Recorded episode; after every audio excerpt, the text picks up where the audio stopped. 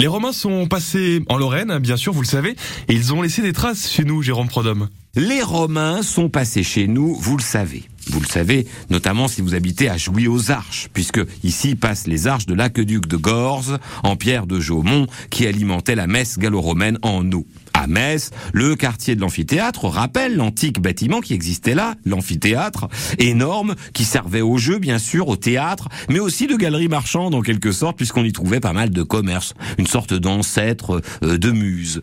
Les murs de Saint-Pierre au Nonain également sont gallo-romains, hein, la plus vieille église de France, euh, dont les murs remontent au temps des Romains, puisqu'ils constituaient une partie des thermes. À Deneuvre, près de Baccarat, les sources d'Hercule permettent de voir un sanctuaire gallo-romain dédié deux demi-dieu Hercule qui a été reconstitué. On trouve à l'intérieur d'étonnantes sculptures avec représentés dessus des gens, des familles qui vivaient il y a plus de 2000 ans et qui sont si bien représentés qu'on les croirait partis hier.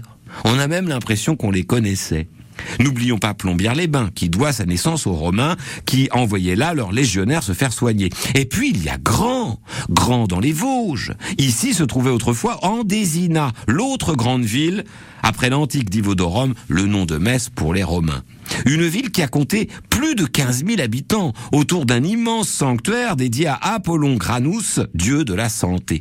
On venait le prier, on buvait l'eau sacrée, on n'est pas très loin de Vittel et de Contrexéville déjà, on s'allongeait sur le sol et normalement le dieu venait vous visiter et parfois il venait vous guérir pendant votre sommeil. Alors, de la riche en Désina, il ne reste quasiment rien, si ce n'est les plus grandes ruines gallo-romaines de l'Est quand même. Hein. D'abord, l'immense amphithéâtre redécouvert, rénové par le département des Vosges, qui en est propriétaire, et puis alors la fameuse mosaïque qu'on peut voir près de l'église, la plus grande mosaïque gallo-romaine de France. Elle est sublime. On y voit des animaux, notamment une panthère ou un sanglier, étonnant de réalisme. Vous le saviez? Eh bah tant mieux. Dites-le, c'est bon pour la Lorraine. Et si vous ne le saviez pas, bah maintenant vous le savez. La Lorraine gallo-romaine, c'est aussi une belle page d'histoire à découvrir.